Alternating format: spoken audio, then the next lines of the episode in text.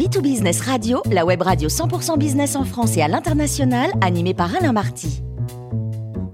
Bonjour à toutes et à tous, bienvenue à bord de Bit Business Radio. Vous êtes 49 000 dirigeants d'entreprise abonnés à nos podcasts et on vous remercie d'être toujours plus nombreux à nous écouter chaque semaine. Aujourd'hui, on a le plaisir de retrouver Jean-Marc Sylvestre, journaliste, économiste, chroniqueur sur Atlantico, CNews, Bismart et Bit Business Radio. Bonjour Jean-Marc. Bonjour Alain. Alors, cette crise ukrainienne a montré que l'Europe était très dépendante de la Russie dans son approvisionnement en gaz, d'où la question que beaucoup se posent, est-ce qu'on pourrait se passer du gaz russe?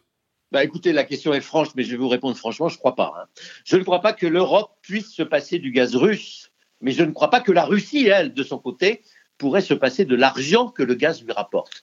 Il y a donc, vous le voyez bien, un jeu d'équilibre qui fait que bah, la guerre était possible, mais sans doute improbable.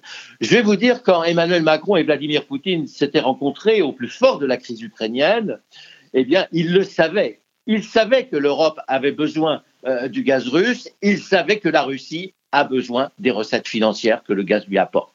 Il n'empêche que les tensions à propos de l'Ukraine sont telles que tout est possible parce qu'on touche à l'équilibre global des forces géopolitiques. Alors au cœur de cette tension, il y a évidemment le risque de conflit armé qui entraînerait mécaniquement un blocage des relations économiques entre la Russie et le monde occidental. C'est ce dont tout le monde a peur. Et l'Europe sera évidemment la première victime des sanctions qui ne manqueront pas de tomber sur la Russie et ses livraisons de gaz. Les relations économiques entre la Russie et l'Europe sont nombreuses, elles sont lourdes en dépit des difficultés politiques, des incertitudes, des pressions chinoises aussi. La Russie a toujours été le premier client et reste le premier fournisseur des Européens, réciproquement d'ailleurs. L'Europe a perdu des parts de marché un peu euh, avec la Russie, mais la Russie est restée ce premier fournisseur de gaz de l'Europe, un gaz qui est acheminé via les gazoducs, dont le fameux Nord Stream 1, qui traverse la Baltique et qui relie Saint-Pétersbourg à l'Allemagne du Nord, un gazoduc qui devrait être doublé par un Nord Stream 2 qui est prêt mais dont la mise en service a pris beaucoup de retard à cause justement des tensions diplomatiques entre Moscou et Bruxelles. Alors actuellement, l'Europe importe presque 50% de sa consommation de gaz aux Russes. Elle pourrait presque doubler très rapidement. Le reste de la consommation pour les Européens, eh bien, ça provient de la Norvège, dans une proportion importante, mais aussi dans des conditions compliquées et plus chères du reste du monde, dont les États-Unis pour une toute petite part, c'est-à-dire 1%. En millions de tonnes, le gaz russe pèse 200 millions de tonnes, le gaz de Norvège 100 millions et le gaz américain 10 millions de tonnes. Alors Jean-Marc, en cas de blocage qui nous priverait du gaz et du pétrole russe, que peut-il se passer? Bah, Écoutez, comme on n'a ni gaz ni pétrole, il nous faudra des idées. Hein.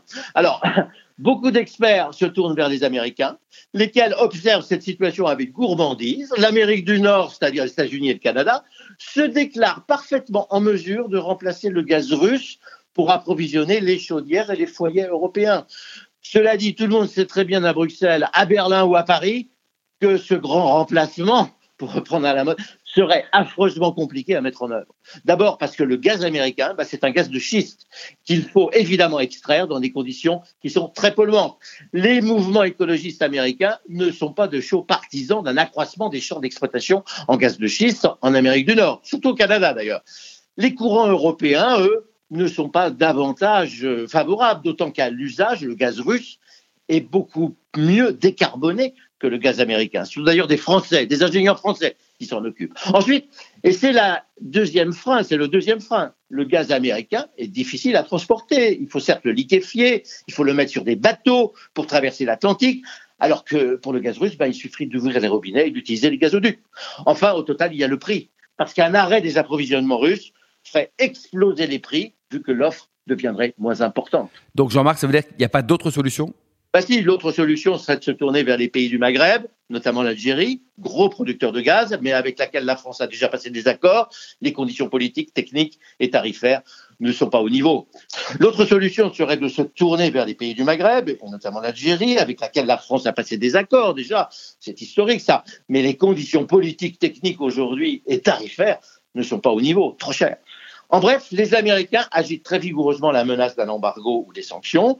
L'Europe ne pourra pas s'empêcher de suivre, mais sur la pointe des pieds, parce que personne en Europe n'imagine pouvoir se priver du gaz russe sans tomber dans une crise grave. Cela dit, les Européens, dont Emmanuel Macron, savent bien que nous sommes dépendants, mais ils savent aussi que la Russie a absolument besoin de toucher cette rente gazière et pétrolière. Le pays ne tient actuellement que grâce aux recettes apportées par les ventes de gaz. Alors, comme l'Europe qui peut préparer une diversification de ses approvisionnements en gaz, la Russie peut aussi diversifier son portefeuille client en direction d'éventuels clients en Asie, par exemple, centrale. La Chine est très preneur, mais ça ne pourra pas se faire très rapidement. En clair, la réalité fige le statu quo, la réalité économique plaide pour que tout ça soit fait afin d'éviter un conflit armé en Ukraine. Et si la guerre menace, mais si la guerre ne se déclare pas, c'est bien grâce aux enjeux économiques qu'il y a derrière. Comme quoi, bah comme quoi les forces économiques sont parfois des facteurs de paix. Merci beaucoup Jean-Marc Sylvestre pour cette chronique. Je rappelle que nous avons le grand plaisir de vous accueillir régulièrement à bord de Bit Business Radio.